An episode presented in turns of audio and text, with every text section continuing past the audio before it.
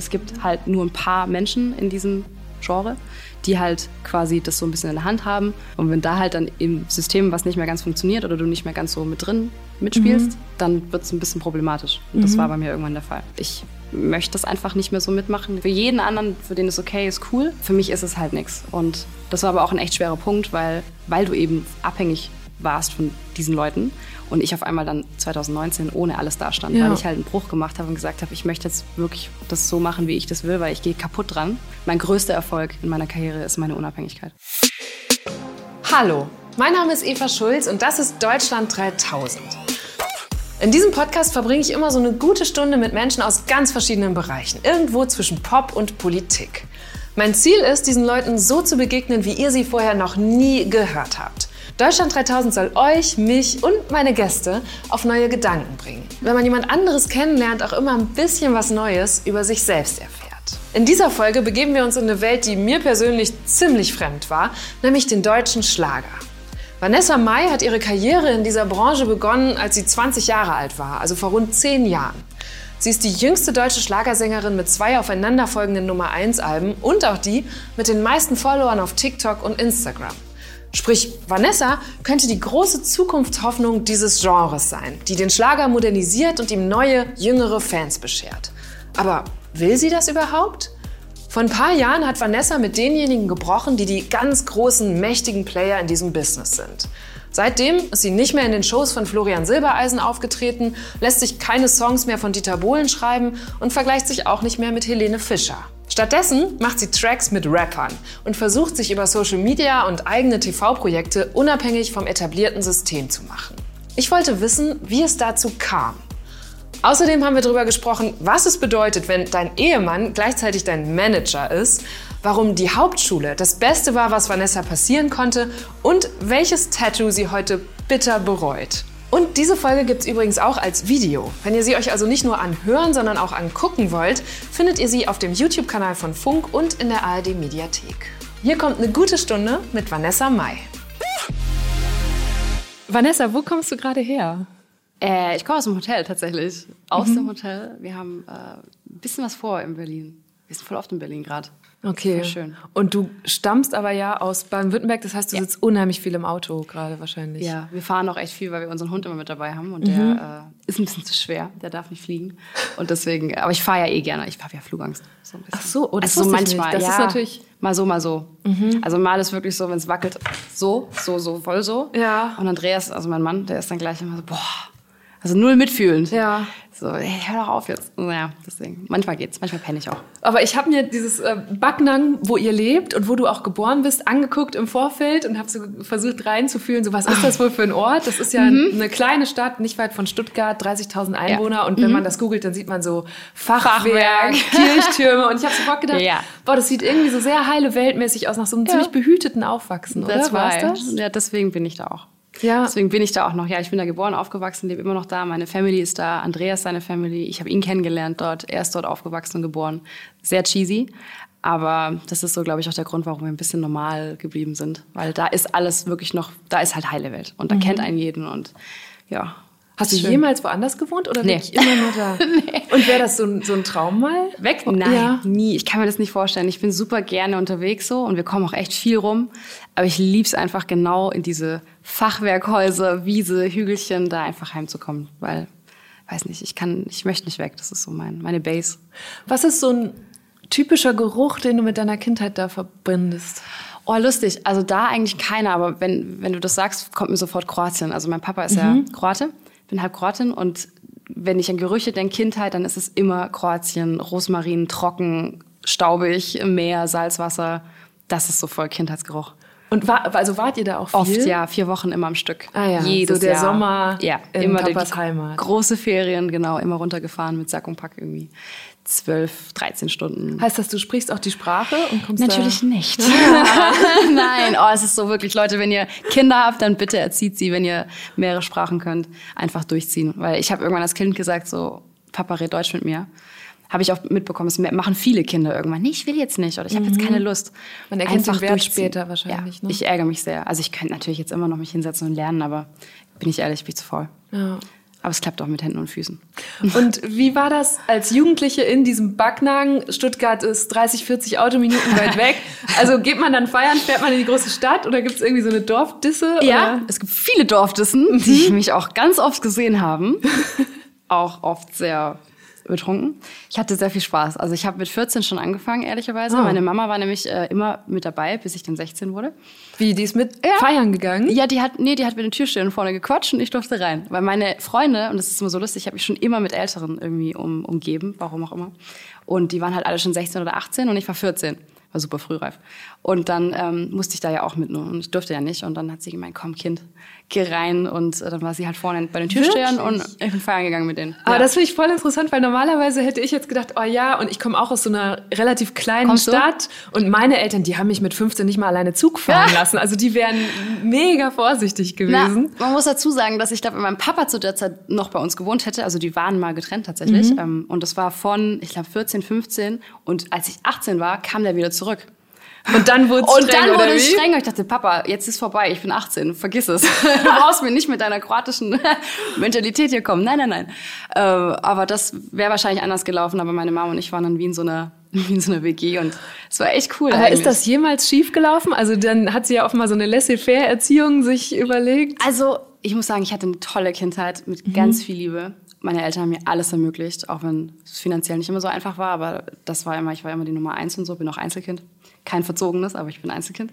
Und ähm, ich hätte mir, wenn ich mir was, also wenn man mich so fragt, hättest du dir was gewünscht, dann vielleicht doch ab und zu mehr eine strengere Hand in Sachen was durchziehen und so. Also sie waren immer, ich habe ja, okay, jetzt springe ich ein bisschen. Ich habe ja ein Buch, was ich, was ich jetzt äh, geschrieben habe und da also dieses Buch zu schreiben war für mich so eine krasse Therapie, ehrlicherweise, weil ich verstehe auf einmal ganz, ganz viele Macken, die ich heute habe, wo die herkommen und wo die Mama liegen. ist schuld. Nein, Mama ist nicht schuld, aber viele Sachen liegen wirklich in der, in der Kindheit auch da und so. Und deswegen, also so eine, so eine strengere Hand hätte ich mir manchmal gewünscht, weil ich bin, ich bin eigentlich nicht so, wie soll ich sagen, ich, ich ziehe ja viele Sachen durch und, und mache ja auch alles und viel und alle denken immer, kann ja eh alles und macht alles und zieht durch. Aber der Schritt, das zu machen, da brauche ich immer so einen kleinen Arschtritt.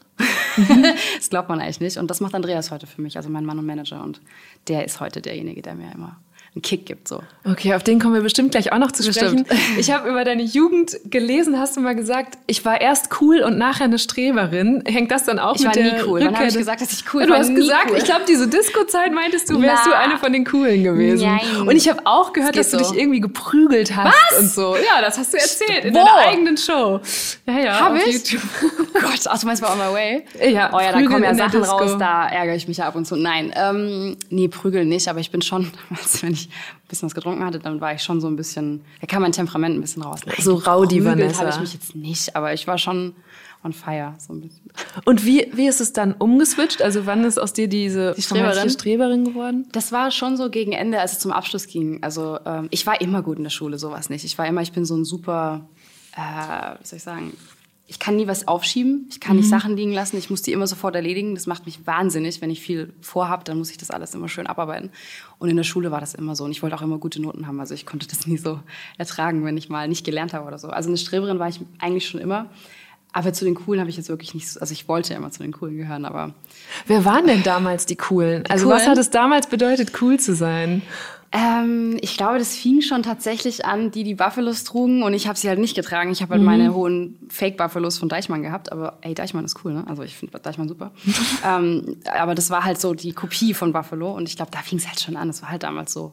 Ähm, und die Coolen waren halt, weiß ich nicht. Ich weiß nicht, ob das eine subjektive Sache auch ist, dass man selber sich halt nicht so als cool Ich- verortet ja, und von und- außen ist man vielleicht total cool. Ja, ich denke da Ahnung. heute so oft drüber nach, weil ich habe mich in der Schulzeit auch nicht, also Cool da waren immer cool waren die anderen, die ne, die irgendwie schon auf die Partys durften oder was weiß ich Ja, nicht. ja. Aber ich frage mich manchmal, sind die coolen von damals eigentlich auch noch die coolen von heute? Was machen die heute? Es hat sich so nicht. gedreht. ja. Naja, was heißen sie nicht? Ich glaube, es gibt auf jeden Fall viele, die, die mich damals natürlich nicht so ne, ernst genommen haben, auch im Hinblick auf Singen und so und Sängerin werden. Und, Stimmt, das hast du damals auch schon gemacht. ja, ja, ne? und die kommen heute her und sagen, hey, du hast es durchgezogen. Und ich Ja, schon cool. Ich finde, man muss, glaube ich, auch dazu sagen, wenn du jetzt sagst, ja, du hast auch, du wolltest immer gute Noten haben, warst so strebsam und so, du warst ja auf einer Hauptschule. Ja. Hauptschule ist schon öfter bei Deutschland 3000 Thema gewesen und dann aber oft im Zusammenhang mit den Vorurteilen, die Ja, damit ja. verbunden sind. Und du sagst aber, Hauptschule, diese Schule, auf der du warst, war das Beste, was dir passieren konnte. Voll. Warum? weil diese Schule einfach, ähm, da haben andere Sachen gezählt. Also da war wirklich äh, das Soziale, ähm, die Förderung, Talent, ähm, das war viel, viel höher gehängt als dieses äh, Klausuren schreiben und gute Noten und so weiter und so fort. Und das äh, war einfach für mich toll, weil ich konnte halt überall mitmachen, egal was vom Tanzen war, beim Musical. Ich wurde so gefördert, äh, Schulband. Und es war einfach ein, ja, ein ganz anderer Umgang. Von so einer Schule hätte Teddy Tecklebrand wahrscheinlich geträumt. Als er bei Deutschland 3000 zu Gast war, hat er mir erzählt, dass er durch die vielen Vorurteile, die es in unserer Gesellschaft gegen Hauptschulen gibt, sogar einen richtigen Minderwertigkeitskomplex hatte. Oder Clouseau, der hat bei Deutschland 3000 erzählt, wie er von seiner Hauptschule runtergeflogen ist. Beide Folgen findet ihr, wenn ihr in eurer Podcast-App bei Deutschland 3000 ins Frühjahr 2020 scrollt. Für mich war es aber auch cool. Also ich war ja sowieso, da sind wir bei den Coolen. Äh, witzigerweise hatten wir eine Realschule direkt neben unserer Hauptschule, die auch höher, also sinnbildlich auch noch, wirklich höher lag als, krass, als die ja. Hauptschule. Und das Lustige ist, dass Andreas, das kommen wir schon wieder auf ihn, äh, dass er auf der Schickert Realschule war, also auf der daneben. Und äh, in seinen Kreisen wurde dann immer gesagt, geht nicht runter auf Mhm. den Hauptschulhof. So, das macht man nicht als Realschüler. So lustig. Das war halt damals irgendwie schon Aber so. er ist ja auch wie viele Jahre älter als Acht du? Jahre. Wir Also ihr seid jetzt zusammen. nicht parallel Nein, nein. da auf dem Schulhof. Nee, nee, das wäre es ja noch gewesen. Okay. Nee, nee, aber dann nicht. habt ihr euch kennengelernt und er hatte sofort so Vorurteile gegen deine Schule im Kopf, oder? Nein, also ja, er hat, also er ist da überhaupt total frei von. Aber Mhm. das war schon so der Vibe, der da halt bei den Schülern Ja. so mitschwang, so ein bisschen. Schwang? Ja. Schwung? Ja, ja. Schwung? Ja. Schwang? aber so, so Schulkonkurrenz, das ist ja auch, das macht ja dann auch wieder Spaß, diese ganzen voll Fäden und so. Nein, aber für mich war die Schule mega, ja. Also ich äh, möchte es nicht anders machen. Aber es ist lustig, dass viele immer davon ausgehen, ich hätte Abi oder sowas. Mhm. Ähm, das ist so, ja, wie Hauptschule, ja, das Problem? Ja, Eine Realschule gemacht, klar. hätte auch das Abi machen können, war aber dann eher äh, in Richtung Ausbildung unterwegs. Und n- vor ein paar Wochen hast du auf Instagram so ein äh, Fotos geteilt von einem alten Tagebucheintrag und das fand ich Mhm. total schön. Da stand das Tolle, also das hast du geschrieben, musst mir gleich mal sagen, wie alt du da warst. Das Tolle an der Musik ist, dass man andere damit berührt. Man kann auf der Bühne eine Show machen, die andere Leute beeindruckt und ich werde es allen zeigen. Ich werde berühmt, egal, Egal wie. wie, ja. Erinnerst du dich wow. noch, wann oder in was für einer Situation du das geschrieben hast? Also es steht ja tatsächlich drin, dass ich zwölf war und es steht auch das Datum und alles Ah, und okay. sogar die Uhrzeit. So viele Schreibfehler, meine Güte. Ähm, aber mit zwölf habe ich das geschrieben. Aber ich kann mich also so ein bisschen dran erinnern, aber ich habe ja auch an den lieben Gott tatsächlich äh, Briefe geschrieben. Habe ich auch noch in so einer Didel-Box Oh ja. von meiner Mom, die sie aufgehoben hat. Es gab Team Mama. Diddle oder Team Mega. Pokémon, ne? Eins von beiden war Äh, damals echt, war das zeitgleich? Ja, ich dachte immer, es war erst Deal und dann Pokémon, weil ich war auch voll Pokémon. Vielleicht. Okay, ja gut. Du hast alles Karten tauschen auf dem. Schulhof? Ja, ja, und diese Blätter. Ja, Also ich habe noch diese. Blätter über den Grundschulhof getragen. Okay, aber gut. Gut, wir waren bei deinem Ja. Tagebuch. Ähm, genau. Aber ich habe da, ja, ich habe da einfach schon immer irgendwie das manifestiert, keine Ahnung. Und was hast du damals damit verbunden? Also so, ich fand total spannend, dass du geschrieben hast, ich werde berühmt, egal wie. Was, was war damals diese zwölfjährige Vanessa? Was hat die da gedacht, was das bedeutet? Naja, ich, also es ist nicht so, dass ich wollte, berühmt werden wollte, ohne dass die Musik dazu gehört. Also ich wollte schon das als Sängerin werden. Ich glaube aber, dass es halt einherkommt so ein bisschen, beziehungsweise man kann ja auch Musik machen und nicht berühmt sein, aber äh, ich hatte halt starke Vorbilder, also gerade Christina Aguilera und Britney Spears und das sind ja sehr, sehr, sehr starke Frauen gewesen. Und die haben mich auch sehr geprägt so und ich glaube, daher kam das. Also ich habe wirklich, Christina habe ich eingeatmet, also egal ob es MTV und und hatte einen Ordner, wo ich Sachen ausgeschnitten habe und das gesammelt habe. Der war so fett dann und je dicker der wurde, desto stolzer war ich und so.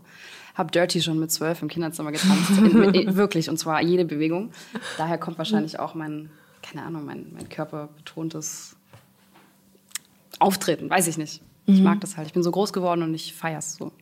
Aber das heißt, du hast di- dieser Traum, die Bilder in deinem Kopf waren so tanzen wie diese Frauen, Ja. vielleicht so angezogen sein, so umjubelt werden, aber wahrscheinlich auch. Ja, ne? ich habe auch tausend Preise schon in meinem Kinderzimmer gewonnen. So, Mhm, also okay, alles- also du hast die Reden alles, geübt ja, und voll. so ein richtiges, das Klischee so mit der Bürste vom Spiegel. Voll Klischee, wirklich. Haarbürste, cheesy.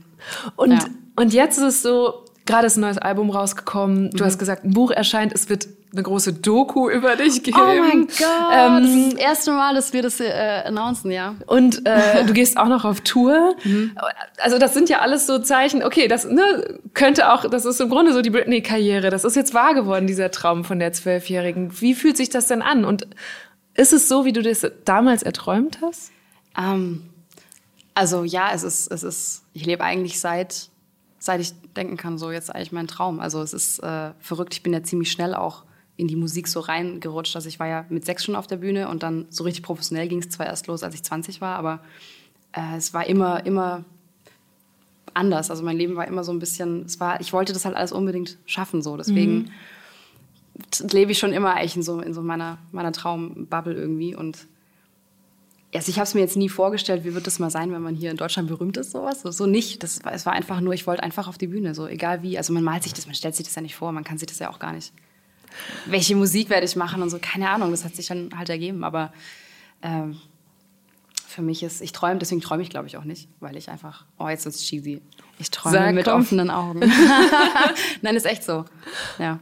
Aber wie, du sagst gerade, es hat sich einfach ergeben, auf welche Musik du machst. Das, was ich jetzt gelesen habe, nochmal bei der Vorbereitung, ist, dein Vater ist auch Musiker. Mhm. Das heißt, da bist du wahrscheinlich als Jugendliche schon immer mit unterwegs gewesen. Und ja. der hat dich auch bekannt gemacht mit einer Band, die damals aus zwei Männern bestand. Wolkenfrei hieß die. Und da bist du dann zur Frontfrau und Sängerin geworden. Ja, fast. Also mein Papa hat mir das auf jeden Fall in die Wiege gelegt. Und bei ihm, weil er eben am Wochenende immer Musik gemacht hat, durfte mhm. ich auf die Bühne, erst Tambourin spielen, dann irgendwann singen und habe da aber auch schon steile Karriere auf sehr steil, sage ich dir.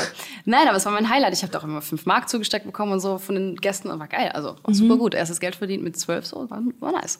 Äh, aber ich bin dann ähm, irgendwann also irgendwann hat es ja aufgehört mit, mit der Musik so ein bisschen und dann, als meine Ausbildung fertig war und er in diesem Hotel, jetzt muss ich ausholen, das Hotel von Andreas, seinem Vater, Andreas, sein Vater, ist mit Andrea Berg zusammen. Mhm. Die haben ein der Hotel. Der großen Schlagerkünstlerin. Genau, der Schlager, ja, voll, der großen Schlagerkünstlerin. Ja. Und die haben ein Hotel äh, bei uns in der Nähe und das ist so eine Schlagerhochburg eigentlich. Mhm. Ähm, und da hat mein Papa dann gegen Ende irgendwann Musik gemacht, jedes Wochenende, wie so eine Residenz, so eine Hotelresidenz und hat jedes Wochenende Musik gemacht.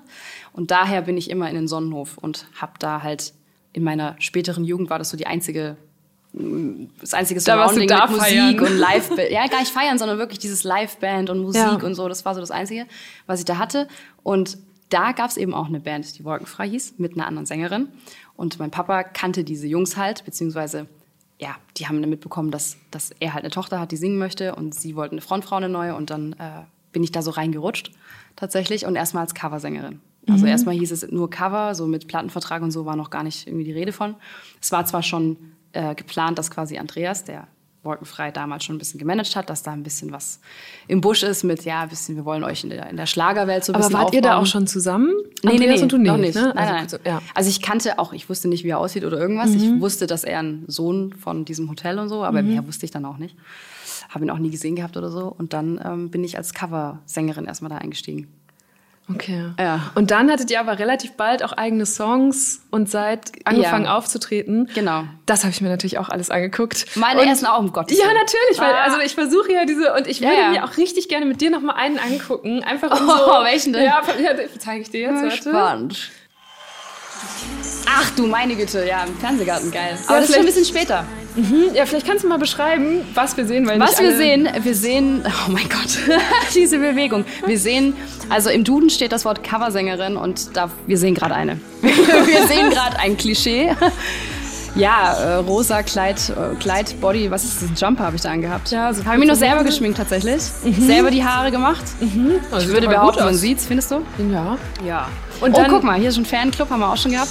Ja, und es ist der ZDF-Fernsehgarten. ZDF ne? Es ist Open Air, ein riesiges Publikum. Aber da waren wir schon tatsächlich ein bisschen weiter. Also unser ja. Album ist da schon gechartet tatsächlich und gar nicht so schlecht. Wir sind auf 20 oder so eingestiegen in die deutschen Charts. Und wir waren ja nichts, also wir waren ja niemand. Uns kannte mhm. ja auch niemand. Oh Gott. Ja, und ich, ja, ich finde vor allem, du hast gerade schon gesagt, das ist so... Die Bewegung, Ja, ne? diese Bewegung. Backstreet Boys nach es den Sterne so, greifen. Ja, genau, geil. es ist so... Oh Gott, das Sag's ruhig. Aus. Es ist Klischee und cheesy. Ja, es ist so richtig, da, als ich das gesehen habe, ich gedacht, stimmt, das sind diese Schlager-Moves. Auch immer ja, dieses... Voll. Wobei so. Schlager und Backstreet Boys move-mäßig ja. sehr nah beieinander liegen. Ja, ja. Aber gut. Okay, aber das heißt, äh, diese Zeit und ich habe da, als ich das gesehen habe, habe ich direkt innerlich wieder im Wohnzimmer von meinen Großeltern gesessen, muss ich sagen, weil mit denen habe ich früher immer ZDF-Fernsehgarten geguckt. Ja, sorry, ja, okay. aber das Nein, ist, ja ist so, so. Ist es so. Dieses Publikum, und da habe ich mich Voll. gefragt, wie das kam, dass du als so junge Frau von genau dieser Welt angezogen wurdest. Ich wurde ja gar nicht angezogen von der Schlagerwelt. Ich wurde ja, also erstmal war für mich klar Musik, Sängerin. So. Und dann bin ich durch diese Band und Sonnenhof und mein Papa und Wolkenfrei, hieß es ja, okay, ich verdiene jetzt mein Geld mit Covermusik. Machen wir, natürlich. Ich will irgendwie Fuß fassen, ich will irgendwie Musik machen. Hauptsache, ich kann irgendwie Step by Step einfach so. Das ist mein erster Schritt und den möchte ich gehen. Und dann, also mir war dieses Genre Schlager davor gar nicht bekannt, obwohl ich als Kind schon eher zu mir gesungen habe mal oder Schuld war nur der Bossa Nova, aber es war für mich halt deutsche Musik und Feierabend, aber ich kannte dieses Genre nicht und ich habe auch grundsätzlich mit Genres bin ich nicht groß geworden. Ich fand Künstler gut oder Musik, Genre war mir Bums, war mir echt egal. Und ähm, dann hat es sich halt so entwickelt mit auch Plattenvertrag dann und eigene Songs und so und dann war das aber für mich nie, oh Gott, jetzt muss ich Schlager singen oder das wollte ich doch nie. Also ich habe das nie hinterfragt, das war völlig cool. Und äh, spätestens als dann äh, mein Papa mir einen Auftritt von Helene Fischer gezeigt hat, da hat sie ähm, The Power of Love gesungen. Ziemlich krass übrigens auch. Dachte ich, wow, okay, das ist Schlager, das sind Schlagersänger. Ja, geil, das Ja. pf, natürlich. Also die hat ja damals schon entertained und so. Und hat ja und mit so einer Range genau, an Stimme und voll ja. und hat ja auch im Entertainment-Bereich das so auf ein ganz anderes Level gebracht und das war für mich so, ja geil, will ich auch tanzen, reinfliegen ins Stadion, mega, Mhm. mache ich. Und deswegen war das für mich alles nie, ich bin da reingeschlittert und oh Gott, sondern völlig in Ordnung. Interessant, wie Vanessa eben beschrieben hat, dass es schon als Jugendliche ihr großer Traum war, eine berühmte Sängerin zu werden, aber sie bei der Art der Musik offenbar relativ emotionslos war. Und dann landet sie ausgerechnet in dem Genre, bei dem es um die ganz großen Emotionen geht. Schlager ist in Deutschland extrem beliebt. Als Vanessas Schwiegermutter Andrea Berg vor wenigen Wochen im ZDF ihr 30-jähriges Bühnenjubiläum gefeiert hat, schalteten weit über 4 Millionen Leute ein. Allerdings sind die meisten von denen ziemlich alt. Der Bundesverband Musikindustrie hat 2020 erhoben, dass fast die Hälfte der Käuferinnen und Käufer von Schlagermusik über 60 war. Eigentlich braucht die Branche also solche neuen Stars wie Vanessa, die jüngere Fans ansprechen. Die Frage ist halt, ob die sich noch auf dieses alte System einlassen wollen oder müssen. Ich habe aber auch nie hinterfragt, so, okay, jetzt ziehen wir als 20-jähriges Mädel vielleicht doch ein Kleidchen an oder müssen wir auf gewisse Dinge achten. Das war zwar damals schon so ein bisschen da, aber es war für mich noch kein mm, Problem oder dass ich mich jetzt verbiegen muss oder so. Ich dachte nur, ey, ich bin dankbar, dass man mich da aufnimmt, dass ich wirklich restauriert werde. Also es war wirklich, ich sah aus am Ja, Anfang. aber ge- ich wollte gerade sagen, Wirklich. stimmt es denn, dass dann Andreas, als er dein Manager wurde, Ja. der heute dein Partner ist, der erstmal ein komplettes Makeover verpasst hat und gesagt hat, hier, du brauchst jetzt eine andere Haarfarbe Alles. und so? Er hat erstmal mich komplett Das ist überholt. doch schon krass. Aber es war schön, weil ich hatte nur einen 11-Euro-Friseur, weißt du, als Kind. Das war aber auch fein für mich. Nichts gegen 11-Euro-Friseur. Fand ich geil damals. Aber ich hatte nie so, das ist ja wie so ein Traum, der da in Erfüllung geht, wie so eine Mareike Amado Zauberkugel, weißt du, Ja. du gehst da rein und dann wirst du schön gemacht. Und das war halt für mich eher toll, weil ich war ja dankbar, dass ich Tipps bekommen habe, dass, es, dass ich Steps gehen durfte, dass ich Team, ein Team bekommen. Es hat sich ja immer mehr professionell angefühlt, aber es war nie so, dass äh, das so strikt und du musst jetzt und äh, und äh. Das, das war es für mich nicht. Aber Aber warum funktionieren zum Beispiel blonde Haare besser als dunkle? Boah, weiß ich nicht, muss die Leute fragen, keine Ahnung. Ich weiß nicht mal, Aber ob ist das so ist. oder? Ich weiß nicht, ob das, also jetzt mittlerweile, glaube ich, ist es eh alles ein bisschen entspannter so. Aber ich glaube, am Anfang, mh, also ich persönlich hatte das Gefühl, aber das habe ich auch in meinem Buch dann ganz ausführlich breit gedappt irgendwie. Ich hatte schon das Gefühl, dass ich immer so ein bisschen, mh, aber es war vielleicht nur in meinem Kopf so, dass ich ein bisschen mehr, allein wie ich aussah oder wie ich gewirkt habe, war ich schon immer ein bisschen verruchter als halt vielleicht eine andere so neben mir. Deswegen, aber es war vielleicht nur in meinem Kopf so, keine Ahnung. Aber ich hatte so dieses, diese Wahrnehmung schon, ähm, dass das so ein bisschen so ist. Aber ey, auch da, das ist ein sehr tiefes Thema auf jeden Fall. Gab es dann irgendwann so einen Moment, wo du gemerkt hast, nee, jetzt wird's mir zu viel, viel? was hier mit mir gemacht wird oder das bin nicht mehr ich? Auch das, also das ist ja auch der Grund, warum, sorry, wenn ich das Buch immer so erwähne, ich will gar nicht so Werbung machen für, aber ich will natürlich auch nicht so viel spoilern, so, weil da auch echt viel drin ist und ich glaube, es würde auch den Rahmen sprengen, hier alles zu erzählen, aber es ist schon so, dass äh, das ist so ein schleichender Prozess eigentlich gewesen und irgendwann merkst du halt, also es fing dann irgendwann gegen später an, als ich mich dann von Wolkenfrei, als wir uns getrennt hatten dann und ich Solo weitergemacht habe. Und ich bin ja ziemlich schnell bei DSDS auch reingekommen. Und dann hatte ich aber parallel als Jurorin, als Jurorin, sagen, genau, ne? ja, Nicht sorry, als genau, das vergesse ich ja. immer als Jurorin und habe aber parallel eben bin ich bei bei Schlagershows aufgetreten und da habe ich glaube ich zum ersten Mal so richtig wahrgenommen, hm, irgendwie es sind hier so zwei Parallelwelten, weil auf der einen Seite bin ich das coole Underground, kennt niemand, aber cooles Ja. junges Mädel, 23 Jahre alt und zerrissene Jeans und Sneakers und cool. Ähm, oder zumindest für die damalige Zeit und die Verhältnisse cool. Und äh, auf der anderen Seite bin ich dann halt in, in Schlagershows aufgetreten mit einem Kleidchen und dann waren die Dinge doch ein bisschen anders. Und da habe ich, glaube ich, zum ersten Mal gemerkt, das war 2015, dass es doch schon so Dinge gibt, so ein paar Spielregeln. War aber alles noch cool für mich so. Also es ging tatsächlich erst später los. Ähm, und das kann ich jetzt nicht sagen, weil das steht wirklich im Buch, deswegen muss man sich echt durchlesen, dass man es versteht. Ach, also du kannst sorry, gerne sorry. auch- Ja, ja, ja. Nein, natürlich- ich will nicht so viel also- spoilern, aber es gab dann irgendwann eine Zeit, wo ich das einfach, wo es mir einfach zu viel wurde und wo ich dann gemerkt habe, okay, mir ist, mir ist mein, mein, mein Wohlbefinden, mein Leben, mein Ich ist mir wichtiger als irgendwas anderes und Mhm. gab aber auch noch so viele Dinge, die da eine Rolle gespielt haben. Ganz, ganz viel. Aber diese Spielregeln, das habe ich jetzt auch im Vorfeld gesehen. Da, du Mhm. deutest das oft an oder sagst, ja, es gibt gewisse Regeln in dieser Branche. Kannst du denn mal ein Beispiel bringen? Was sind so typische Spielregeln? Naja, ich glaube, auch das ist subjektiv. Ich kann ja, also ich kann es nur immer aus meiner Wahrnehmung, aus meiner Erzählung, aus meinem Empfinden berichten. Ähm, aber natürlich, wo fange ich an, dass man es versteht? Du merkst, es ist halt so ein breites Thema. Es ist nicht einfach haben nur Zeit, mit einem also Ding. genau, nee, es ist nicht mal. einfach so mit einem, mit einem Satz zu beschreiben, aber äh, Okay, äh, sagen wir mal so, ich gehe tiefer im Buch rein, aber um, um das mal zu sagen, es hat ja auch schon der, der äh, Böhmermann äh, äh, ein bisschen offengelegt, es gibt halt nur ein paar Menschen in diesem Genre, die halt quasi das so ein bisschen in der Hand haben. Und ich glaube, mehr muss man schon gar nicht sagen. Und wenn da halt dann im System was nicht mehr ganz funktioniert oder du nicht mehr ganz so mit drin mitspielst, dann wird es ein bisschen problematisch. Und das war bei mir irgendwann der Fall. Weil ich halt gesagt habe, ich möchte das einfach nicht mehr so mitmachen. Ihr könnt ja für jeden anderen, für den es okay ist, cool für mich ist es halt nichts. Und das war aber auch ein echt schwerer Punkt, weil, weil du eben abhängig warst von diesen Leuten und ich auf einmal dann 2019 ohne alles dastand, Ja. weil ich halt einen Bruch gemacht habe und gesagt habe, ich möchte jetzt wirklich das so machen, wie ich das will, weil ich gehe kaputt dran. Es war wirklich auch eine harte Zeit, so die, die, diese Zeit zwischen, ja, ich glaube so 17, 18, 19. Ähm, hab's aber dann Gott sei Dank, Gott sei Dank ja rausgeschafft. Bin ja jetzt hier, bin unabhängig und das ist auch so ein Punkt, wo für mich das größte Gut, mein größter Erfolg in meiner Karriere ist meine Unabhängigkeit. Ich glaube, man muss das noch mal kurz einordnen Es für alle, die es schwierig, nicht ja, gesehen sorry. haben. Aber äh, Jan Böhmermann hat vor ein paar Monaten eine ganze Sendung gemacht mit seinem Team über Michael Jürgens. Das ist der Manager von Florian Silbereisen. Der leitet auch ein großes Plattenlabel und ist Produzent von nahezu eigentlich allen großen deutschen Schlagershows im Fernsehen.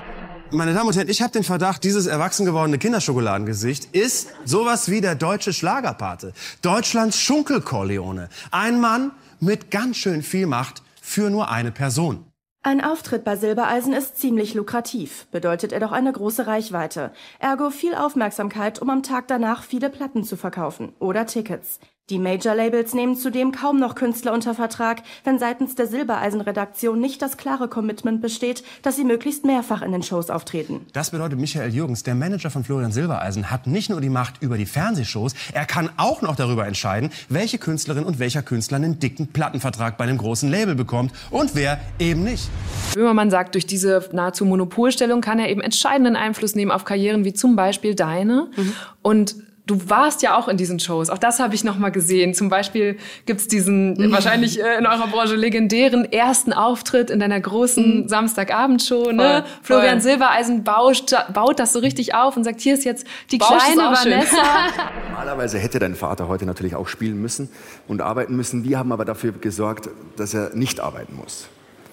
Ja, denn wir möchten und er wollte vor allen Dingen gerne mit deiner Mama zu uns kommen, um dir persönlich deine, die Daumen zu drücken für deine große Premiere. Und deswegen sind hier deine Eltern. Herzlich willkommen. Und dann kommen auf einmal dann deine Eltern als so ein, ich weiß nicht, vermeintlicher Überraschungseffekt rein. Tränen Schön, dass du werden vermeintlich vergossen. sagst. Ja, ich sag das, weil ich gedacht habe, Ja, ja. funktioniert total bei mir, Ja. die Emotionen und so weiter, aber Ja. es, alles, ich stelle mir vor, bei so einer Riesenshow, alles ist so kontrolliert, das muss doch inszeniert gewesen sein, Mhm. so. Und habe mich dann gefragt, wie wichtig war denn sowas für deine Karriere und wie ist das damals abgelaufen? Also um das eben nochmal zu sagen, ähm, auch zu Michael Jürgens. Das ist mir auch super wichtig, weil ich grundsätzlich kein Mensch bin, der irgendjemand ins Bein pinkeln möchte und im Buch sowieso nicht. Deswegen ist mir auch ganz wichtig zu sagen, dass das im Buch keine Abrechnung ist. Ich lege es einfach nur offen, aber es ist keine Abrechnung und ich bin wirklich, egal ob es Dieter Bohlen war bei DSDS, ob es Micha Jürgens ist, ob es mein wer auch immer in meinem Team damals war, auch von denen ich mich halt getrennt habe, jetzt weil es einfach nicht mehr gepasst hat. Ich bin trotzdem super, super dankbar, äh, dass diese Leute mir diese Plattform gegeben haben. Und ich bin auch heute noch jemand, egal was war, aber wenn man mir die Hand reicht, bin ich super entspannt. So. Mhm. Trotzdem werde ich gewisse Dinge vielleicht nicht mehr machen, weil ich einfach so selbstbewusst sagen kann, so ich möchte mich wohlfühlen, wenn du mit mir was machen willst, dann zu unseren Regeln so, aber ich lasse mich nicht mehr auf alles ein irgendwie. Und trotzdem bin ich da entspannt und habe irgendwie die Leute, ich mag die Leute auch irgendwie. Also selbst Michael Jürgens, wo man glaubt, den, wir mögen uns nicht. Ich glaube schon, dass wir beide uns eigentlich trotzdem irgendwie mögen, weil wir auch eine, eine viel, viel erlebt haben tatsächlich. Aber ähm, es war zu dem Zeitpunkt bei Silbereisen in dieser ersten Show noch gar nicht so, dass mich da irgendwas gestört hat. Mhm. Ähm, also auch da war es auch die so, Tränen. Ja. ja, auch die Tränen. Ich möchte nicht alles spoilern, deswegen sage ich nicht alles. Aber äh, ich habe dann schon weinen müssen in dem Moment, weil er emotional war. Und es war natürlich süß, dass meine Eltern reingelaufen sind, Händchen, Händchen haltend. Mhm. Deswegen war das schon cool. Und es ist ja auch, weißt du, es ist ja auch okay, dass gewisse Dinge wir machen ja Entertainment, ne? Es ist eine, also genauso wie, wie du deinen Podcast spannend mhm. aufbaust oder was weiß ich, jeder hat ja so, ne, mhm. ne, so, so ein Feld, in was es sich bewegt. Und deswegen war es damals noch kein Problem für mich. Okay, also nur um das hier kurz klarzustellen. Ich sag meinen Gästen jetzt nicht von der Aufzeichnung, an welcher Stelle sie bitte weinen sollen. Bei den Schlager- und Volksmusikshows im Fernsehen hingegen dürfen wir uns wahrscheinlich echt nichts vormachen. Da ist alles durchgeplant und inszeniert. Und darum wird es wohl auch in der Doku gehen, die Vanessa bald rausbringt. Ab dem 22. Oktober steht die in der ARD-Mediathek und läuft auch abends im ersten. Da dann übrigens direkt nach der Show von Florian Silbereisen. Aber es war auf jeden Fall der Start. Aber ey, ohne das, ich würde auch alles genauso wieder machen, weil sonst wäre ich nicht hier. Aber es ging halt noch nicht so weiter. Aber warum wurde es dann zu einem? Also Zum da, Problem? Ja, weil du sagst jetzt, boah, wir sind nicht so schlecht miteinander. Ja. Ich mag den eigentlich. Warum ist es trotzdem so, dass du jetzt, also wenn ich es richtig verstehe, du bist nicht mehr in diesen Shows, du gehst da nicht mehr rein. Das ist ja. Ich war lange nicht mehr. Also mhm. tatsächlich seit 17, 18, als dann der Bruch mhm. kam, war ich in solchen Shows nicht mehr. Aber ähm, wie kam es dazu? Ich war halt, ich bin halt einfach ähm, frei von irgendwelchen Grenzen groß geworden und möchte mich nicht einengen lassen. Und deswegen, das war auch der Hauptgrund, warum ich irgendwann gesagt habe, ich will nicht mehr, weil, weil es mich unglücklich gemacht hat, Dinge nicht machen zu dürfen, auf die ich aber Lust habe. Mhm. Also es ging ja schon da, so, es fängt ja bei einer zerrissenen Jeans an, die, die irgendwie komisch ist. Es ging ja schon weiter. Die da nicht bei, mehr reinpasst. Ja, oder, oder, auf einer Luftmatratze zu liegen im, im, Badeanzug als Schlagersängerin. Also es sind schon so gewisse Dinge einfach immer gewesen, wo ich gemerkt habe, ups, es eckt an, aber warum denn? Also es hat schon auch mit meiner, nicht nur mit, diesem, mit diesen Leuten und Monopol hin oder her, ist alles, alles hat, mhm. ist alles so, aber ich bin halt eine junge Frau, die halt äh, auch einfach so sein will, wie sie halt ne, mit 20 sein will. So. Und das war irgendwann. Ich bin einfach zu stark als, als meine Einstellung war einfach zu stark irgendwann für, für das alles. Trotzdem stelle ich es mir ja, also das klingt auch sehr stark, aber wahrscheinlich ist das ja nichts, wo man sagt, okay, Mach das machen wir jetzt einfach so, sondern nee. das klingt wie eine sehr harte Entscheidung. Und ich habe gerade schon gesagt, nicht mehr in diese Show zu gehen, bedeutet ja auch, auf Reichweite, auf Publikum, auf Geld zu ja. verzichten. Auch Geld wäre wär schön. Mhm, okay. Spoiler. Nein, Quatsch.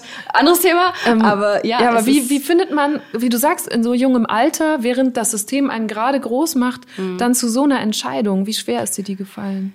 Ey, natürlich war das nicht einfach. Es war ja auch, also, ähm, es war, also ich, ich hätte am Arsch sein können. Also meine Karriere wäre, das hätte auch alles anders laufen können. Ich wäre auch einfach, hätte sein können, dass ich einfach nicht mehr da gewesen wäre. Aber und das ist der Vorteil. Und das war, auch, glaube ich, auch so ein Punkt aus meiner Wahrnehmung, was manchen Leuten nicht mehr so ganz gefallen hat.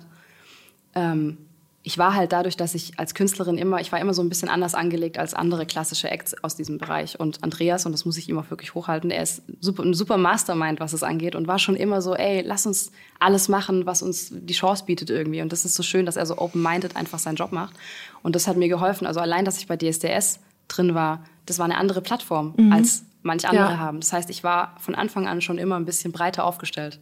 Das ist ja auch jetzt noch so, oder was auch gerne mal mir vorgeworfen wird. Was macht sie denn eigentlich? Ist sie denn, ich bin natürlich Sängerin, aber ich mache viele, viele Sachen, weil ich Bock drauf habe und weil ich es schön finde, sich auszuprobieren.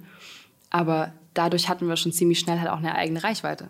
Mhm. Und deswegen waren wir, wir waren schon sehr abhängig von, von den ganzen Sachen, aber wir haben uns zumindest zugetraut, dass das, was wir uns da aufgebaut haben, reichen kann, um da rauszugehen. Und das war halt mit Social Media ja auch so ein Ding. Social Media habe ich ja schon immer gerne bespielt. Auch da gab es ja schon tausend Skandelchen in manchen Augen.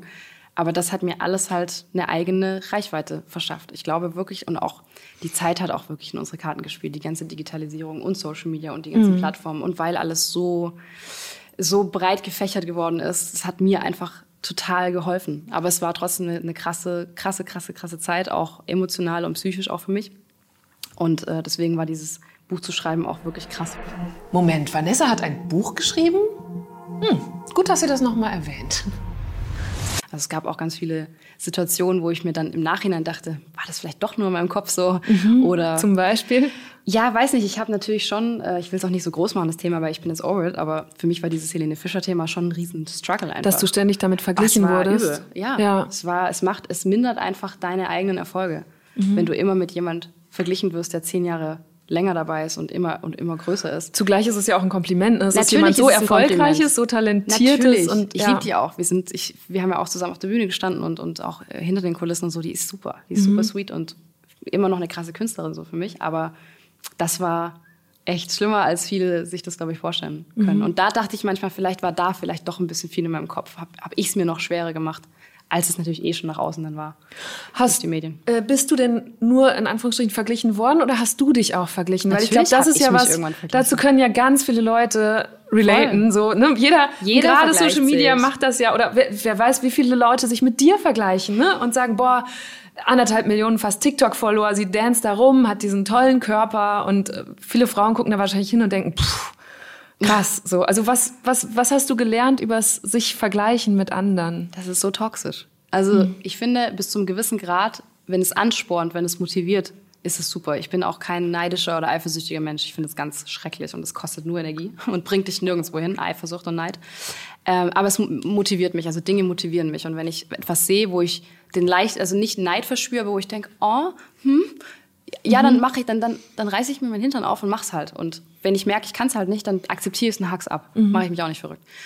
Und aber alles, was halt krankhaft wird, ist super schwierig. Und ich weiß ja, dass es, dass diese ganze Kultur ne, mit Social Media und Vergleichen, das ist so, so, so schlimm. Und ich glaube, man kann da gar keinen Tipp geben. Also ich kann nur, ich kann nur so vorangehen und den Leuten so ein bisschen das Gefühl geben, aber es ist auch so viel im Umfeld. Man muss so ja. viel, so viel so viel selber daran arbeiten. Ja. Das geht nicht einfach von heute auf morgen weg so, aber es ist es ist echt toxisch. Es ist schwierig. Zu mir hat auch mal eine Freundin gesagt, das fand ich total spannend, weil ich so noch nie gesehen hatte. Sie meinte, Neid ist ja nicht unbedingt was Negatives. Neid zeigt dir ja auch, woran du selber so einen Mangel ja. empfindest. Ne? Was hättest dich du gerne? Was, ja, genau. Deswegen, so. deswegen finde ich ja immer schwierig, wenn man mir vorwirft, irgendwie, weil du jetzt meintest, im Körper oder so. Mhm. Das ist ja alles das ist auch was, was ich gelernt habe. Alles ist subjektiv. Nur weil ich was toll finde oder schlecht finde, heißt es nicht für den anderen, dass es toll oder schlecht findet. Das ist alles eine Wahrnehmung von, ja. von eine persönliche Wahrnehmung.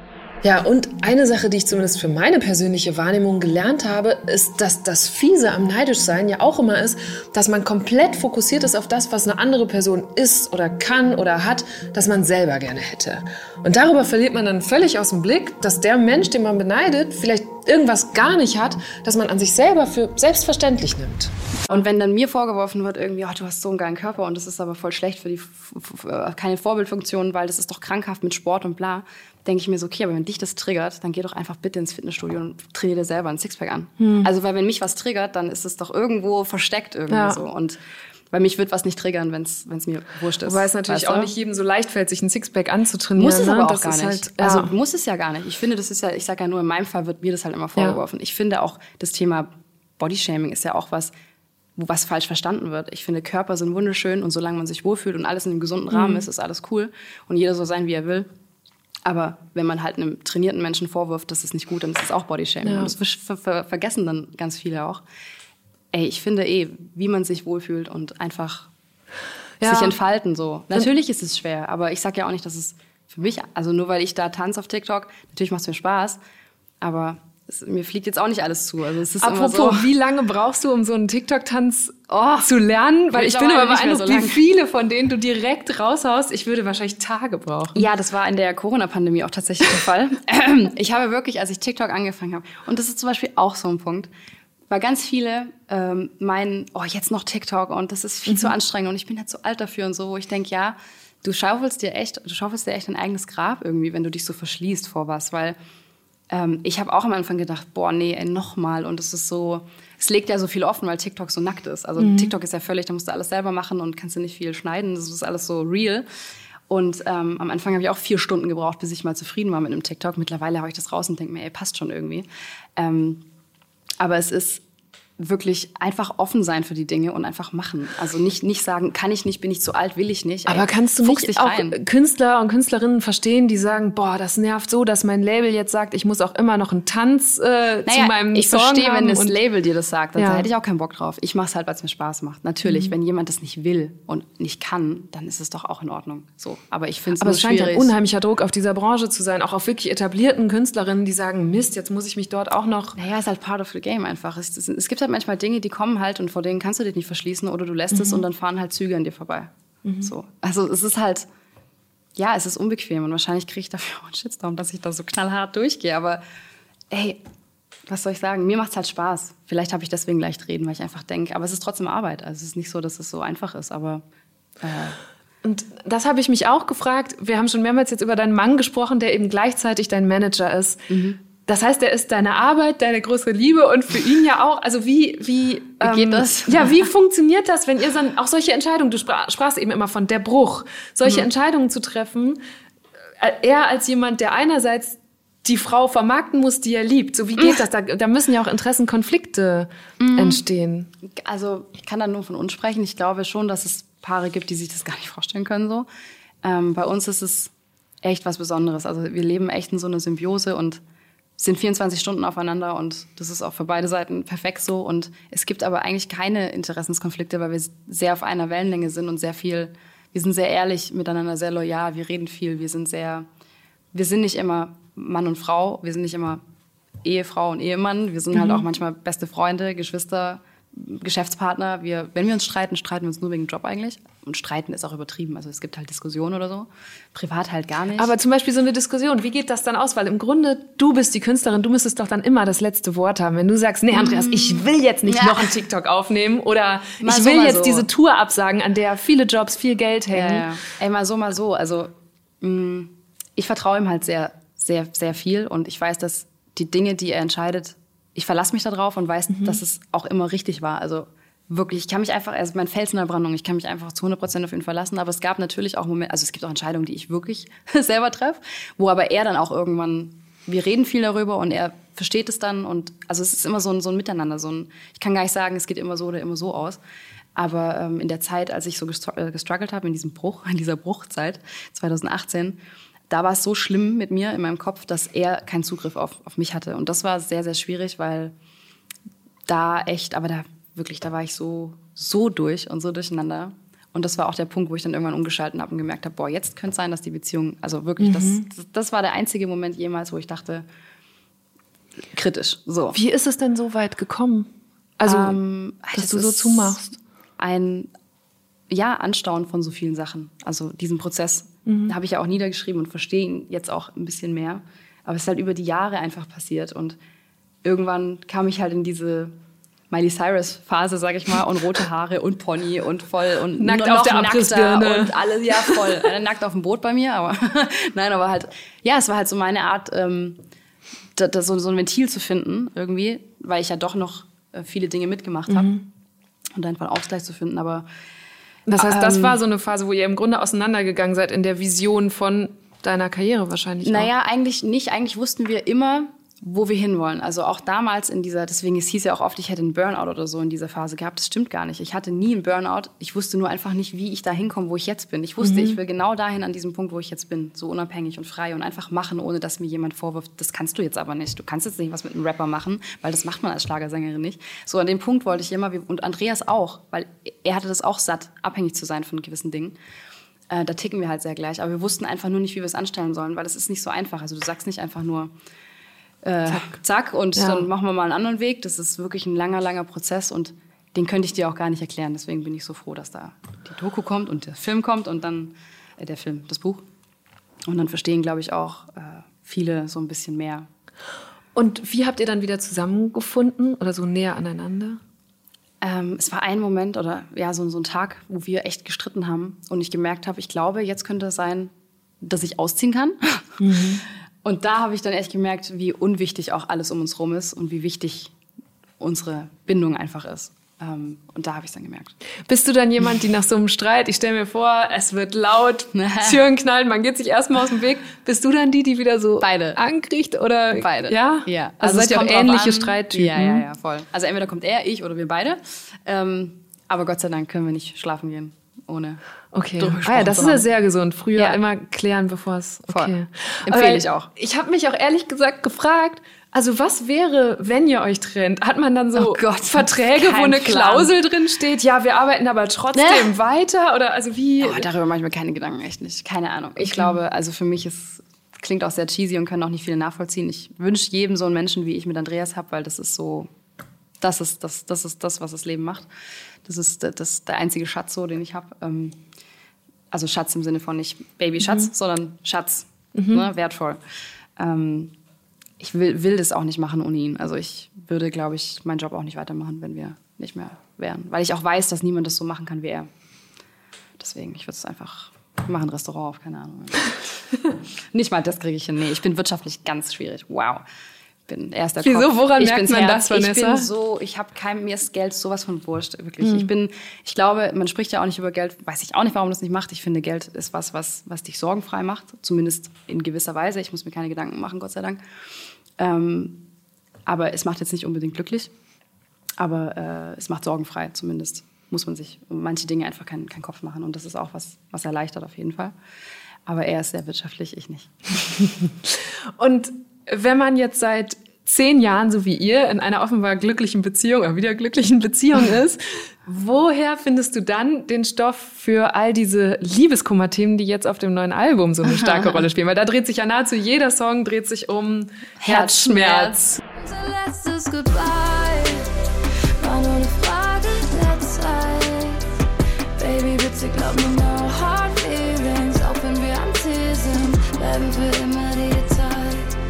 Wir schicken uns nur schwarze Herzen und lieben diese Nächte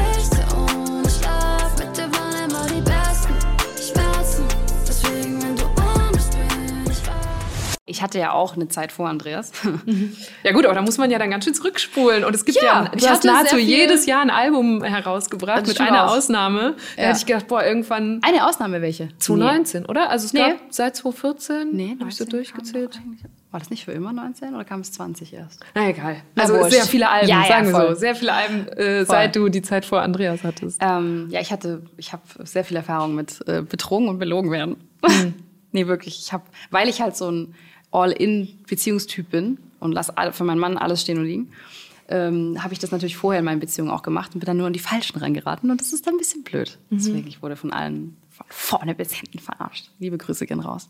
Hattest du schon mal Situationen, wo du denen wieder begegnet bist und sie Nein, wussten, okay, der nicht. Song handelt von mir und Nee, nee, nee, ich bin keine Taylor Swift. Nein, nein. Okay. Boah, die ist ja. Ich liebe, ich bin Swiftie, ne? Ich liebe Ja, ich Taylor, weiß. aber ich finde es echt krass mit ihren Songs, dass da jeder, oh, unangenehm. wie offen. Ja, findest du? Oh, finde ich schon ein bisschen, wenn du so. Ich finde es geil bei ihr, aber wäre jetzt nicht mein Fall. dass Ja, ich, es hat so was Die sind es nicht wert, dass ich einen alle, Song ne? über die schreibe, dass sie es wissen. Nein. Okay. Ähm, es gibt in diesem Podcast immer auch Entweder-Oder-Fragen. Wir wechseln ein bisschen den, den Gang sozusagen. Mm. los. Eine bezieht sich auch noch auf Beziehungen, nämlich äh, Date Night, wenn ihr Ja. eine habt. Lieber schick essen gehen oder zu Hause rumlümmeln? Zu Hause rumlümmeln. ja? Ja. Was macht ihr dann? Lümmeln. Ja, aber so, Gar nichts. weil du hast bei uns im Fragebogen geschrieben, äh, du versuchst gerade immer Andreas davon abzuhalten, Pizza zu bestellen oder irgendwie sowas. Und da habe ich Ja. euch sofort so lümmelnd mit so einer Pizza gesehen. Ja, genau, das ist auch so. Nein, wir äh, bestellen gerne bei uns. Das Ding ist bei uns in Backnang. Ja. Gibt's ja nicht so viel Auswahl. Das hätte ich jetzt auch gedacht. Ja, deswegen, also hier in Berlin ist es so krass, wenn ich hier was will, dann kriegst Mhm. du es ja an jeder Ecke irgendwie. Das ist so voll der, voll der, wow, Ja. Endorphine, Glücksgefühle, alles. Ähm, deswegen gibt's bei uns nur Pizza, Döner oder, das war schon. Pizza oder Döner, genau. Mhm. Das gibt's dann halt. Und Tatort gucken, wir sind so Stunde Liebe und Tatort-Fans. Ah, oh, es ist wow, Panne, ich okay. weiß. Ja. Das lieben wir, da kommen wir voll runter. Äh, Tattoo oder Piercing? Piercing, ich wünschte, ich hätte keine Tattoos. Hast du schon mal eins entfernen lassen? Ich wünschte ja, aber ich traue mich nicht, weil ich, ich glaube, ich warte auf eine Technik, wo man wirklich irgendwann nichts mehr sieht. Ich glaube, ich habe nämlich so ganz dumme Tattoos, die ganz tief gestochen sind. Okay, was, wa- aber warum bereust du die? Was sind das für Tattoos? Ich habe meinen Mops auf dem Rücken, soll ich dir mehr sagen? Wirklich? Frag mich nicht, das war 2018. Ich sag ja, ich war durch. Miley Cyrus Okay. pur. Okay, wow. Nee, nee, nicht als Arschgeweih, auf dem Rücken. Nee, nee, ich stell mir Ah, gerade okay, vor, ja, hier ja, unter deinem äh, so, Ja, so. Schulterblätter. Ja, genau, so zwischen. Okay, ja. Richtig schön. Mhm. Was fiel dir leichter? Drei Tage kein Handy oder drei Tage nicht duschen? Drei Tage nicht duschen, kommt auch oft vor eigentlich. Wirklich? Ja, warum nicht? Du kannst nicht weg vom Handy? Nein, kann ich nicht. Okay. Sollte, nee, aber ich mich setze auch nicht unter Druck. Also ich kann schon mal mein Handy weglegen, so ist nicht, aber es belastet mich jetzt nicht so. Ich bin da weg über der Phase. Ich glaube, wenn man in so einem Struggle drin ist, auch wie vorher mit dem Vergleichen und so, dann tut es echt gut, das auch mal wegzulegen Ja. und so. Aber ich bin da drüber hinweg. Wann hast du zuletzt drei gut. Tage nicht geduscht? Naja, was heißt nicht geduscht? Ich finde, wenn man zu Hause ist, also wir haben ja immer so Blöcke, wo wir viel arbeiten und dann auch mal eine Woche zu Hause sind. Und dann, meine Haare wasche ich eh, muss ich nicht oft waschen, Gott sei Dank. Ähm, und es kann mal sein, wenn, jetzt, jetzt wird es ein bisschen bossy. Also wir, wenn wir am Pool liegen bei uns zu Hause, dann geht man ja im Pool rein und dann Okay, ja dann. reicht das. Es hört sich voll eklig an. Nice, Pool im Wacknang. Ja. Mit Pizza. Lieber unterschätzt oder überschätzt werden? Unterschätzt werden. Auf jeden Fall. Hast du erlebt auch. Ja, immer. Klar. Aber ja. Hast du das schon mal ausgenutzt, dass Leute dich unterschätzen? Nee, ausnutzen, ich finde ausnutzen ein doofes Wort, aber man wird, man wurde in den letzten Jahren schon unterschätzt und das ist so schön, weil man in Ruhe die Dinge machen konnte und jetzt auf einmal gucken sie und denken, was da passiert? Und das ist schön. Ja. Aufbewahren oder wegwerfen? Oh, das ist schwierig. Also aufbewahren bin ich schon so, aber ich habe jetzt auch ausgemistet. Also egal, ob es Klamotten sind oder halt auch mal das Krimskrams, was ich so an. Ich bin ja so ein Putzteufel. Ich bin ja super sauber und super Okay. putz jeden Immer Tag. am Feudeln. Ganz schlimm. Ja. Äh, haben aber auch einen Mops. Also jeder, der einen Hund hat, weiß, dass das, wenn die Haare rumliegen, das kann ich gar nicht ab. Und deswegen räume ich eh viel auf. Aber so entrümpeln macht schon Sinn. Wirft auch ein bisschen Ballast ab. Was bewahrst du auf? Was, mittlerweile eigentlich gar nicht mehr so viel. Also vielleicht, keine Ahnung, ich finde so Erinnerungsstücke ganz süß. Wir waren zum Beispiel auf den Malediven jetzt dieses Jahr und haben so ein kleines äh, Armbändchen bekommen, Entschuldigung, bekommen mit so Kokos. Was war das eigentlich? Keine Ahnung, so Holzkokos aus Kokos, irgendwas, so, so Kokosnuss. So eine Erinnerung finde ich ganz Okay, süß. ja, das nimmt Polaroids. nicht Oh, ich so- liebe Polaroids. Ah, mm, Ich sammle Polaroids. Okay, ich wollte gerade sagen, so ein Armband nimmt nicht so viel Platz weg, aber Polaroids kann man natürlich gut alles mit Super gut. zukleistern. Aber gut, wenn du dich entscheiden musst, aufbewahren oder wegwerfen, Ah, wegwerfen hört sich doof an. Wegwerfen. Kann man das. entsorgen. Entrümpeln? Du kannst auch entsorgen. Ich habe es erst aufgehoben und dann weggeworfen. Okay. Was kannst du besser, InDesign oder Final Cut? Ähm, geht auf Photoshop. ah ja, okay. Na, Ich habe mich natürlich gefragt, weil du hast Ach so. diese Ausbildung als Ja, ja, ja. Mediendesignerin. InDesign tatsächlich, genau, ja. Eigentlich InDesign, aber witzigerweise jetzt bin ich eher am Videos schnippeln und so. Ah, okay, das, heißt, das machst du auch selber. Ja, ne? alles mache ich selber. Okay. Jetzt weiß ich nicht, ob es gut ist, wie ich es mache, aber es reicht für mich auf jeden Fall. Ja, aber witzig, dass sich dann diese Ausbildung noch bezahlt macht, die wahrscheinlich, also war das für dich Oh. so, ein, so eine Absicherung? Ja, ich habe auch noch einen Abschluss äh, abseits der Musik, oder? Ja, für mich war es eher, also haben nicht Mama und Papa gesagt, sondern ich wollte einfach so ein bisschen was in der Tasche haben, aber ich wusste von Tag minus eins, dass ich dann nicht arbeiten werde drin. Wirklich nicht. Äh, was ist schlimmer, Text vergessen oder Choreografie verpatzen? Choreografie verpatzen.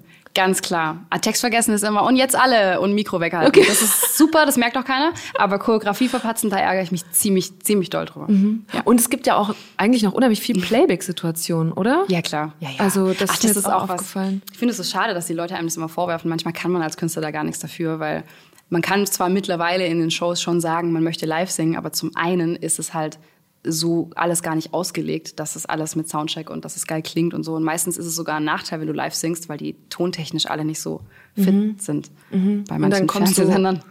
Ja. Das ist blöd einfach. Und deswegen, ich finde es nicht schlimm, Playback zu machen, weil äh, man kann auch pre-recorden, ist auch was Cooles. Also Ah. live einsingen und dann einfach abspielen lassen, dann klingt's wie live, ist nicht live.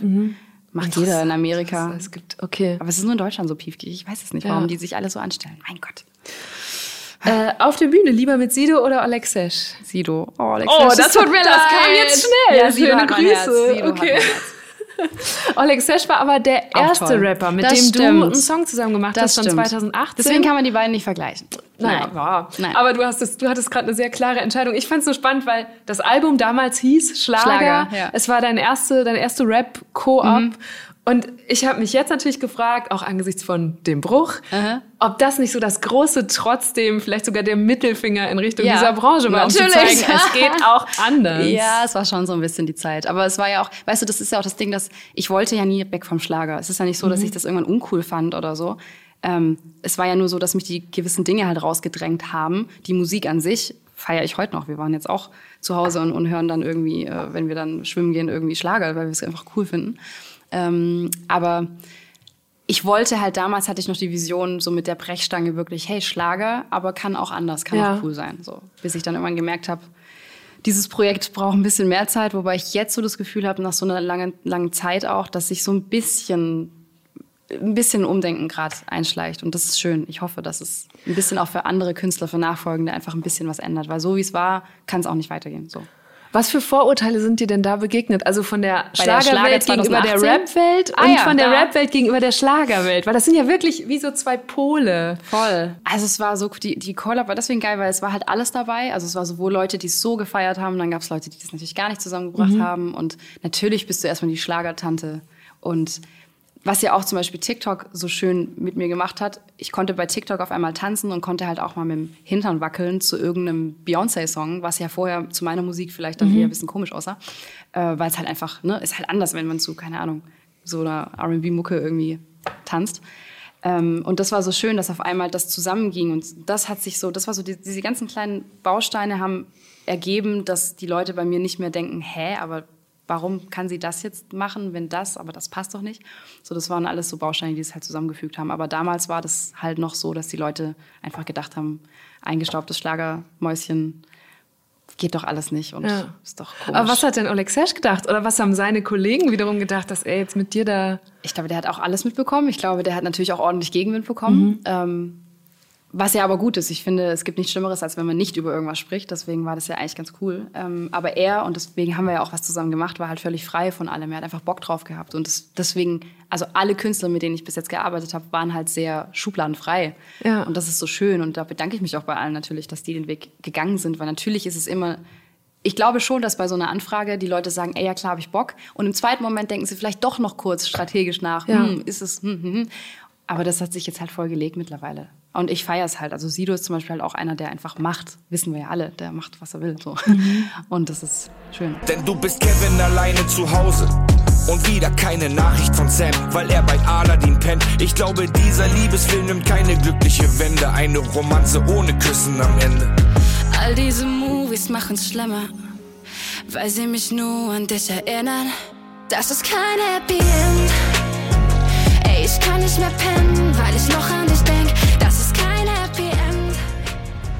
Manche Leute behaupten ja sogar, dass Schlager und Rap gar nicht so unterschiedlich sind, auch wenn es um die Texte geht. Deswegen spielen wir jetzt Schlager oder Rap und überprüfen das mal. Ich habe hier äh, ein paar Songzitate, Ausschnitte aus Songtexten aus beiden Welten und du musst raten, äh, zu welches Genre es wohl Ja. gehört. Vielleicht kennst du sogar die Künstler. Ich bin gerade aufgewacht und habe im Traum gedacht, komm, wir hauen einfach ab aus dieser grauen Stadt, einfach chillen, irgendwo auf einer Yacht, wie im Märchen, wie bei Tausend und eine Nacht. Ich kenne den Song irgendwoher. Aber ich weiß jetzt nicht, ob Schlager. Ich glaube Schlager.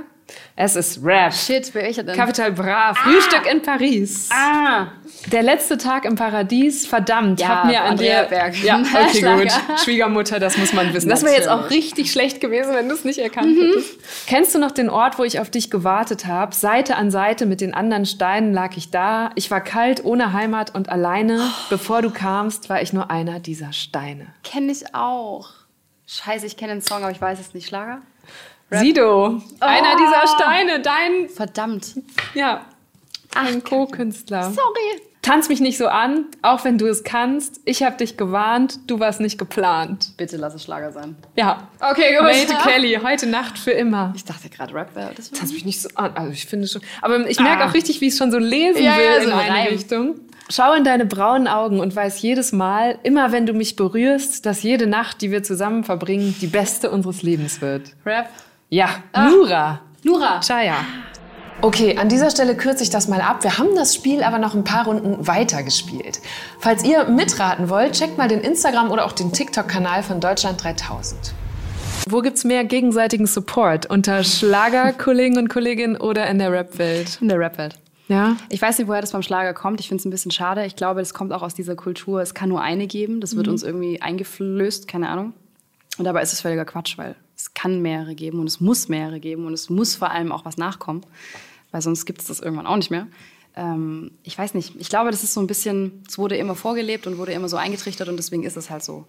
Auch da hoffe ich, ich glaube aber auch, dass die jungen Schlagerkünstler, die jetzt so kommen, die ich so wahrnehme, dass die so ein bisschen anders aufwachsen und groß werden und das ist. Das heißt, glaubst du, also ich, hätt- ich denke jetzt gerade wieder an Helene Fischer, die Mhm. dir damals so einen Druck gemacht hat. Da hätte ich jetzt gedacht, ja, okay, das ist so eine, da kann es womöglich niemanden daneben geben. Oder glaubst du, das bricht jetzt auf und die kriegt bald noch ein paar? Weil ich, glaub, ich kann mir vorstellen, dass es gerade Frauen, weibliche Künstlerinnen betrifft. Ne? Äh, ja, aber auch krass, ne? Das ist immer so ein Frauen. Ja, aber das habe ich aber auch bei schon. Filmen das so, ist ne? auch unter Comedians so. Ich habe das hier mit Disney-Film, Caroline Kebekus besprochen, Ja, Hazel ja, Brugger, die sagen, geben. genau, wir waren mit fünf Jungs in der Mixed Show, so, ne? Ja. Ähm, deswegen Ja. komme ich jetzt gerade drauf. Voll. Ich weiß auch nicht. Ich hoffe, dass es irgendwann. Aber ich glaube, dass es so ein bisschen abflacht, weil eben Frauen mittlerweile so ein anderes Bewusstsein kriegen, dass man sich bereichern kann und sich die Hand reichen kann. Um jetzt Mhm. Und passiert das schon? Also mit wem bist du denn dicke? Wer Ähm, lebt, fährt nicht die Ellbogen aus, sondern Naja, Helene hat auch nie sich? Mhm. Ellenbogen ausgefahren, also sie selber nicht. Ähm, sie hat mich auch in ihre Show eingeladen und auch das war ja toll. Das waren dann eher Buchthema, Spoiler. auch das kommt im Buch vor.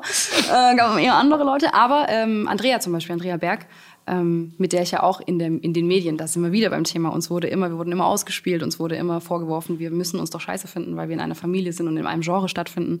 War nie so und jetzt haben wir ja einen Song gemeinsam gemacht und haben uns da supportet gegenseitig und das Ding fl- flog halt einfach, weil du merkst, wenn man sich zusammentut, passiert noch so viel mehr und man äh, ich finde dieses Wort so ganz blöd, aber man befruchtet sich gegenseitig. Boah, ich finde dieses Wort, ich habe was gegen das Wort, ich weiß nicht. Man, Man beflügelt beflügelt sich. Ja, genau. ähm, und ist denn, ich habe jetzt auch im Vorfeld auch noch von einer jüngeren Sendung, ich glaube, das war letztes Weihnachten, da warst du bei Verstehen Sie Spaß. Mhm. Und da gab es so eine Szene, wo ich gedacht habe, Andi Borg? ja, Andi Borg. ähm, Der ist halt der- irgendwie noch aus einer anderen Welt. Ja, genau, und das meine ich Ach, so. Also du Andi. bist halt in Ich dachte, einer Welt, nicht. genau, die in so einer Zeit. Aber wie gehst du dann damit um? Also er hat so einen sexistischen Spruch dir gedrückt und da habe ich gedacht, ich mein mein Vorurteil ehrlich gesagt ist Er hat irgendwie gesagt, kann- ja, wenn sie man kann da auch jetzt einfach zu ihr nur- rüber guckt, genau, die kann doch einfach nur schön da rumstehen, sowas in die Art hat er doch gesagt. Und wenn man darüber guckt, denkt man, die braucht eigentlich gar nicht singen. Die braucht sich nur hinstellen, ist auch schön. Ja, ich finde, sie hat super schön gesungen. Ja, das Krasse ist, dass ich bin ja, ich bin ja ein bisschen entspannt, weil mh, ich finde, man, also Sexismus ist ein Thema, das ist sehr, sehr wichtig. Auch, dass man als Frau, dass man dafür ne, sich auch einsteht und so.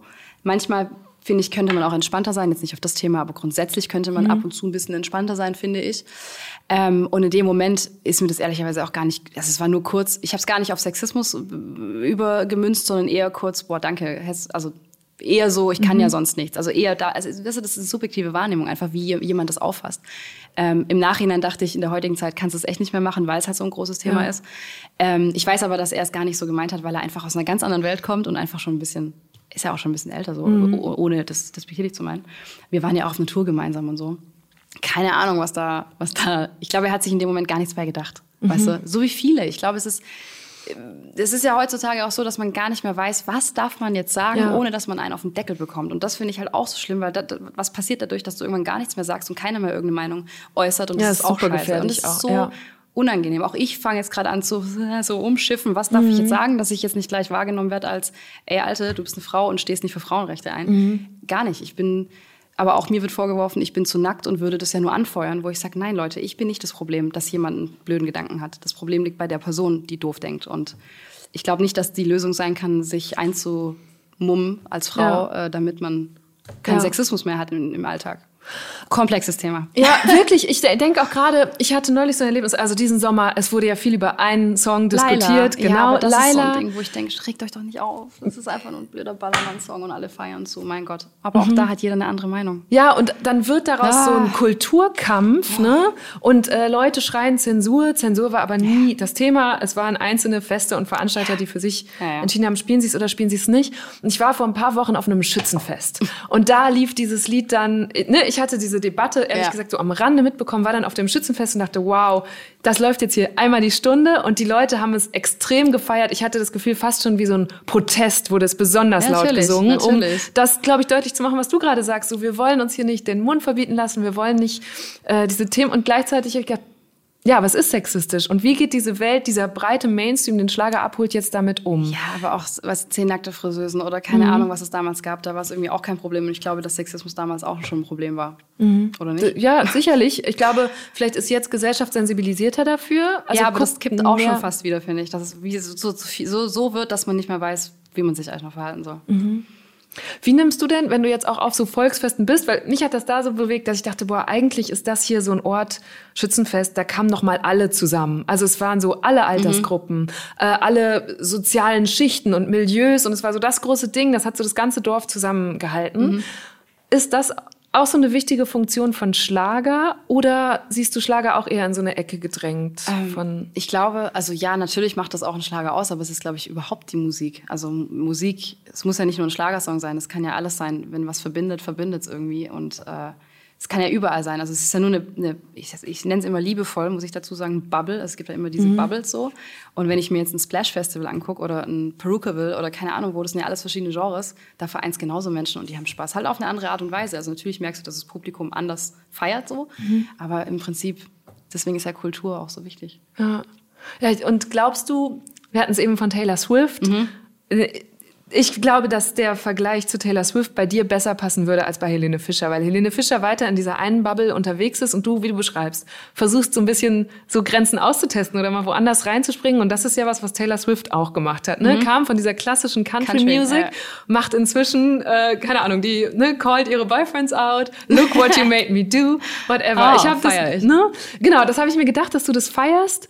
Ähm, und bei ihr habe ich gedacht, sie ist aber auch eine, die diesen Sexismus inzwischen, die zeigt da mit dem Finger drauf und sagt, was macht ihr hier mit mir? Was sind das für Mhm. Sätze? Und die, das finde ich ganz spannend, dass es jetzt bei so besonders großen Popstars, die auch für Werte stehen Mhm. ne? und so fast politisch eigentlich dastehen und sagen, das hier verteidige ich. Ja. Ist das was, was du dir auch vorstellen könntest, dass das bei dir passiert, dass du quasi die Person Vanessa, die Andreas und du, das hast du ja auch gerade Mhm. so beschrieben, ihr, ihr promotet die, ihr schafft die.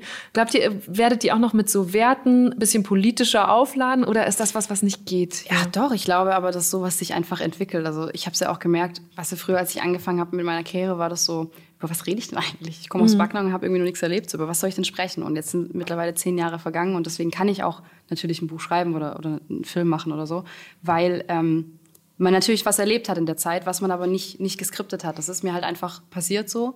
Und deswegen, natürlich trage ich das raus und äh, versuche, ich versuche das gar nicht irgendwie zu steuern oder so, aber ich merke natürlich schon, dass das, was halt in den letzten zehn Jahren passiert ist, dafür gesorgt hat, dass man mich halt so und so und so wahrnimmt und dass meine Fans sich das und das von mir ziehen.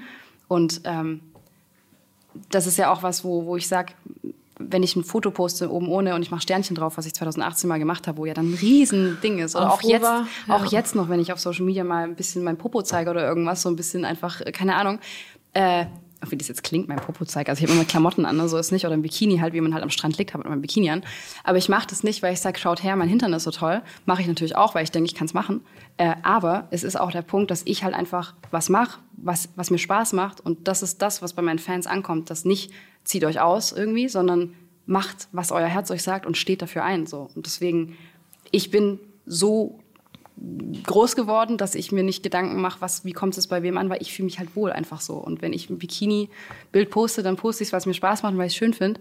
Ähm, und das ist halt das Übertragene, wo die Leute dann sagen, ey, du gehst deinen Weg, machst dein Ding und du gibst mir so viel Kraft, weil du so stark durch dein Ding da durchgehst. Und das, das motiviert mich, das inspiriert mich. Es geht nicht um das Nacktbild, es geht darum, was dahinter was dahinter steht. Und das verstehen meine Fans. Und wer es nicht versteht oder damit nichts anfangen kann, fair enough, müssen sie ja auch nicht. Dann muss sich jeder so ein anderes Vorbild suchen. Aber ich lebe jetzt mein Leben nicht, weil ich weiß, ich muss ein gutes Vorbild sein. Ich glaube schon, dass ich Werte habe, die passen. Also zumindest rede ich auch mit ganz vielen Mamas, die auch Interviews und so, die dann auch sagen, ey, ich bin, bin so happy, dass meine, meine Tochter, die kann sich so viel ziehen aus dir und so. Und die, die, die transferieren das einfach richtig. Okay, das nehme ich als Schlusswort. Danke, Vanessa. Das war eine gute Stunde mit Vanessa Mai. Ich war fast überrascht, wie locker und offen sie war, weil ich so ein bisschen befürchtet hatte, da kommt jetzt so ein ganz kontrollierter, vorsichtiger Star aus dieser deutschen Schlagermaschinerie. Und man hat ja auch gemerkt, dass Vanessa sehr genau weiß, wie dieses ganze System funktioniert. Deswegen fand ich spannend zu hören, was davon sie mitmachen und wo sie andere Wege gehen will. Und das sieht dann bei TikTok zum Beispiel immer so leicht und lustig aus. Und genau darum geht's ja auch beim Schlager. Den Leuten eine gute Zeit zu bereiten. Trotzdem ist das aber harte Arbeit, bei der es hinter den Kulissen offenbar nicht immer so fröhlich und kollegial zugeht. Vanessa war in dieser guten Stunde eine Meisterin darin, das in Andeutungen rüberzubringen. An der einen oder anderen Stelle hätte ich mir da konkretere Beispiele gewünscht. Das habt ihr ja auch gemerkt, weil ich immer wieder nachgefragt habe. Und trotzdem ist es schon was Besonderes, dass sie überhaupt über diese Themen spricht. Weil, das hat ja auch Jan Böhmermann in seiner Sendung gesagt, die allermeisten wollen sich gar nicht dazu äußern in der Öffentlichkeit. Falls ihr jetzt noch mehr über den deutschen Schlager erfahren wollt, kann ich euch eine Podcast-Folge empfehlen, die ich selber zur Vorbereitung gehört habe. Und zwar vom Puls vom Bayerischen Rundfunk, die Musikanalyse. Da haben sich die Hosts Tamara und Friedel darüber ausgetauscht, was ihre Klischees und Vorurteile gegenüber dem Schlager sind. Und ein paar davon sind auch wirklich ausgehebelt worden. Unter anderem, dass Schlager so super sexistisch sei und unfeministisch, denn da tut sich gerade was. Also hört da doch vielleicht mal rein. Den Link packe ich euch in die Show Notes. Mein Name ist Eva Schulz. Ihr findet mich und Deutschland 3000 auf TikTok, Instagram, Facebook und natürlich überall, wo es Podcasts gibt. Jeden zweiten Mittwoch kommt eine neue gute Stunde. Also, bis hoffentlich ganz bald. Macht's gut.